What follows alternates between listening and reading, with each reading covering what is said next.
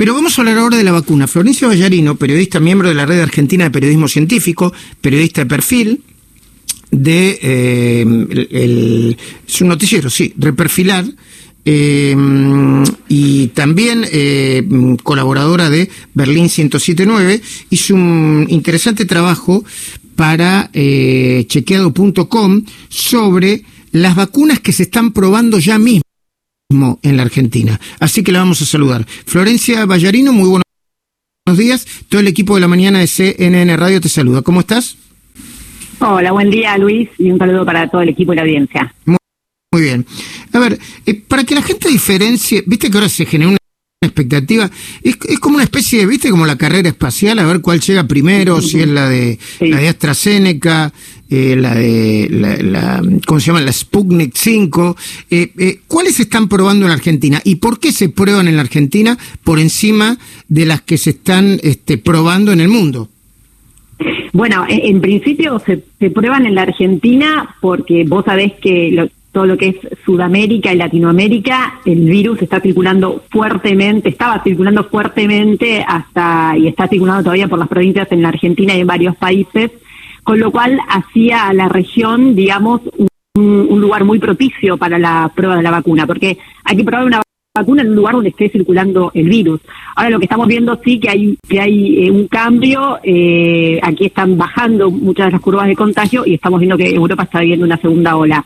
Hay tres vacunas que se están eh, probando en la Argentina, esto es fase 3, que es una de las etapas más importantes porque la vacuna vos atraviesa varias fases de investigación, primero una, una etapa preclínica que son las pruebas en animales, luego hay eh, cuatro eh, etapas, cuatro fases en la etapa que es clínica, o sea, ensayos en humanos, una primera fase que se hace en un grupo muy reducido de personas, en la segunda fase ya hablamos de, de miles, y eh, en esta fase 3 ahí eh, aproximadamente se prueba en 40.000 personas o más. Y lo que se trata además que sean diferentes grupos de personas, no solamente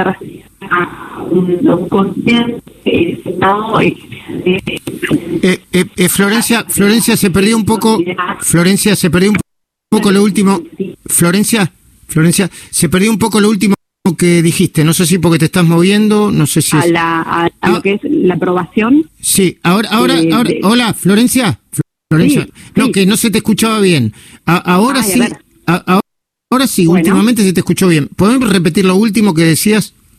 Claro, eh, luego la fase 3, una vez que se demuestra seguridad y eficacia, la vacuna puede ser aprobada y comercializada, pero después hay una fase 4 que también es muy importante en investigación de vacunas, que es cuando la vacuna ya se está aplicando masivamente y que todavía se eh, evalúa lo que es la seguridad a gran escala.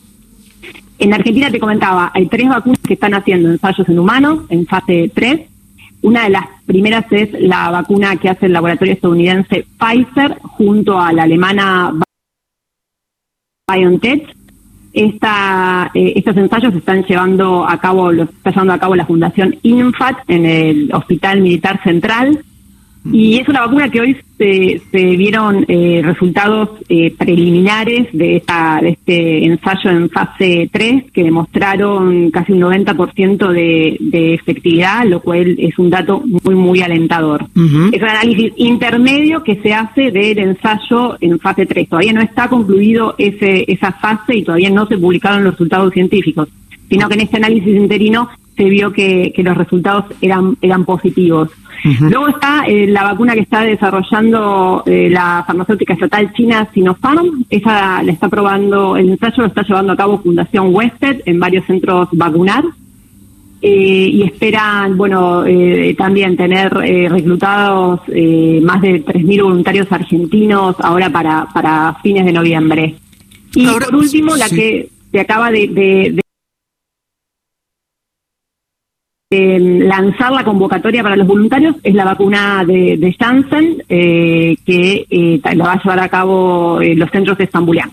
Muy bien. Florencia, ahora tengo la pregunta de fondo. ¿Por qué se está adelantando en la comunicación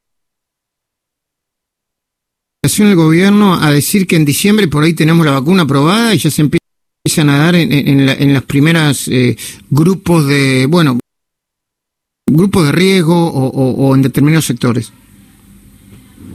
Bueno, eh, eh, a ver, el, gobierno está negociando con varios laboratorios la, adquisición de vacunas y el, que es el laboratorio eh, de origen ruso, Gamaleya, Rusia, le ha prometido que puede tener una primera partida de dosis para diciembre.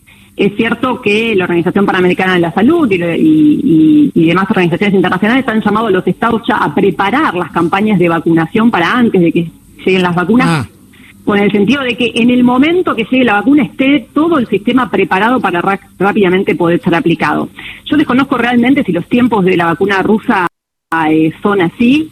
Eh, y, mi opinión personal es que eh, la vacuna es una herramienta sumamente importante y una estrategia muy, muy importante, pero el gobierno, además de la vacunación, tiene que pensar otras estrategias. llegado más si lamentablemente ocurre como en Europa, tenemos una segunda ola de contagios. No, y además, Florencia, eh, eh, yo he leído algunas publicaciones científicas, no como vos, obviamente, eh, le quiero recordar, por las dudas, que, Florencia es miembro de la Red Argentina de Periodismo Científico y por lo tanto se las deben pasar leyendo artículos y revistas científicas, que sé yo, mucho tiempo, ¿no?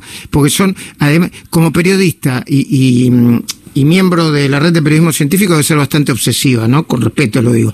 Eh, lo que quiero decir, Florencia, es que este muchas de las vacunas no te, eh, eh, no te aseguran una inmunidad 100% una vez que te las des y ni siquiera está comprobado la duración de esa inmunidad, ¿o sí? No, no, tal cual. Para eso tenemos que esperar los resultados de la fase 3 de los ensayos y por el momento no, no, estos resultados no están.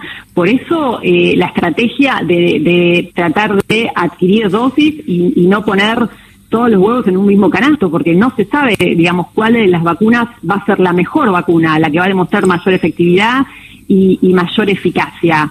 Eh, te pongo como ejemplo un país como Canadá, que reservó dosis eh, para tres veces su población. Ah.